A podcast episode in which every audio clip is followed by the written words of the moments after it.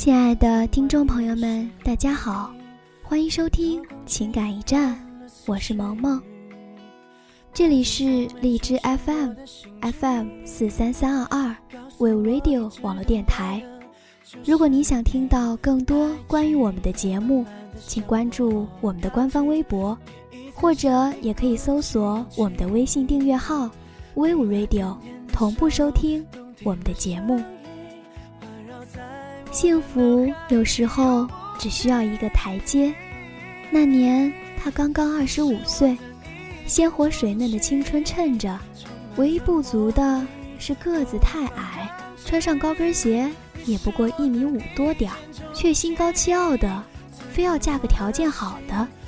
是相亲认识的他，一米八的个头，魁梧挺拔，健美老木，他第一眼便喜欢上了。隔着一张桌子坐着，却低着头，不敢看他。两只手反复抚弄衣角，心像揣了兔子，左冲右撞，心跳如鼓。两个人就爱上了，日子如同蜜里的调油，恨不得二十四个小时都粘在一起。两个人拉着手去逛街，楼下的大爷眼花。有一次见了他，就问：“送孩子上学啊？”他镇定自若地应着，却拉他一直跑出好远，才憋不住笑了出来。他没有大房子，他也心甘情愿地嫁了他。拍婚纱照时，两个人站在一起，他还不及他的肩膀，他有些难为情。他笑，没说他矮，却自嘲。是不是自己太高了？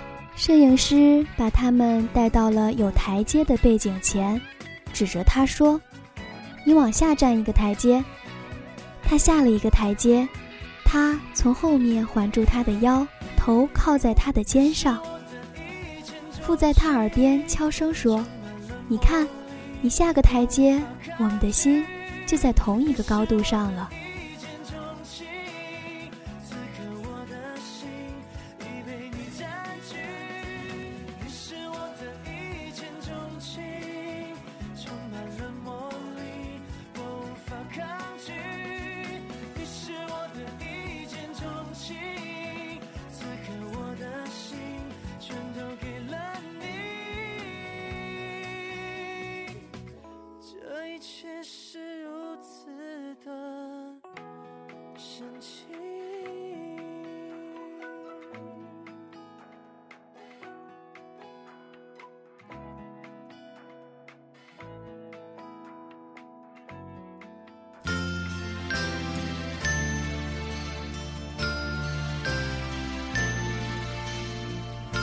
结婚后的日子，就像涨了潮的海水，各自繁忙的工作，没完没了的家务，孩子的奶瓶尿布，数不尽的琐事儿，一浪接着一浪汹涌而来，让人措手不及。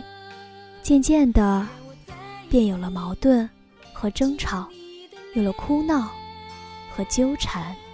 第一次吵架，他任性的摔门而去。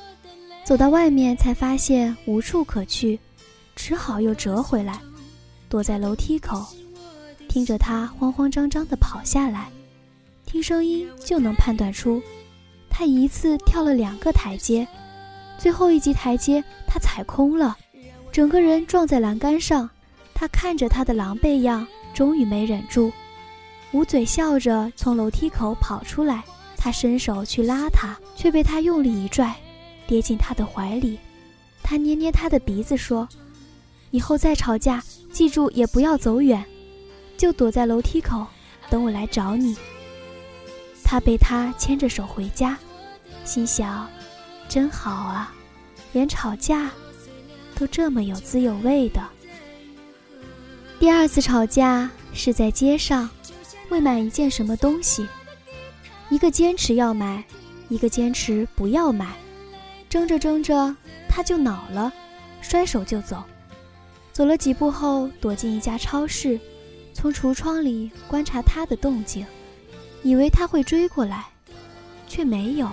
他在原地待了几分钟后，就若无其事的走了。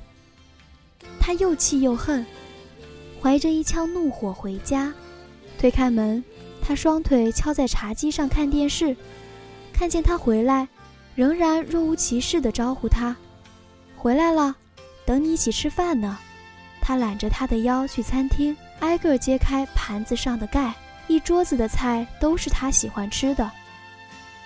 他一边把红烧鸡翅吃得满嘴流油，一边愤怒地质问他：“为什么不追我就自己回来了？”他说：“你没有带家里的钥匙，我怕万一你先回来了进不了门，又怕你回来饿，就先做了饭。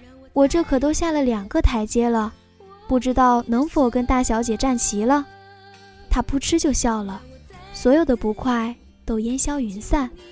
这样的争吵不断的发生，终于有了最凶的一次。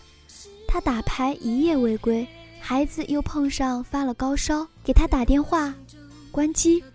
他一个人带着孩子去了医院。第二天早上，他一进门，他窝了一肚子的火，噼里啪啦就爆发了。这一次，是他离开了。他说：“吵来吵去，太累了。”收拾了东西，自己搬到单位的宿舍里去住，留下他一个人面对着冰冷而狼藉的家，心凉如水。想到以前每次吵架都是他百般劝慰，主动下台阶跟他求和，现在他终于厌倦了。爱情走到了尽头，他再也不肯努力去找台阶了。那天晚上，他辗转难眠，无聊中打开相册，第一页就是他们的结婚照。他的头亲密地靠在他的肩上，两张笑脸像花一样绽放着。从照片上看不出他比他矮那么多，可是他知道，他们之间。还隔着一个台阶，他拿着那张照片，忽然想到，每次吵架是他主动下台阶，而他却从未主动去上一个台阶，为什么呢？难道有他的包容，就可以放纵自己的任性吗？婚姻是两个人的，总是他一个人在下台阶，距离当然越来越远，心也会越来越远。其实。他上一个台阶也可以和他一样高啊！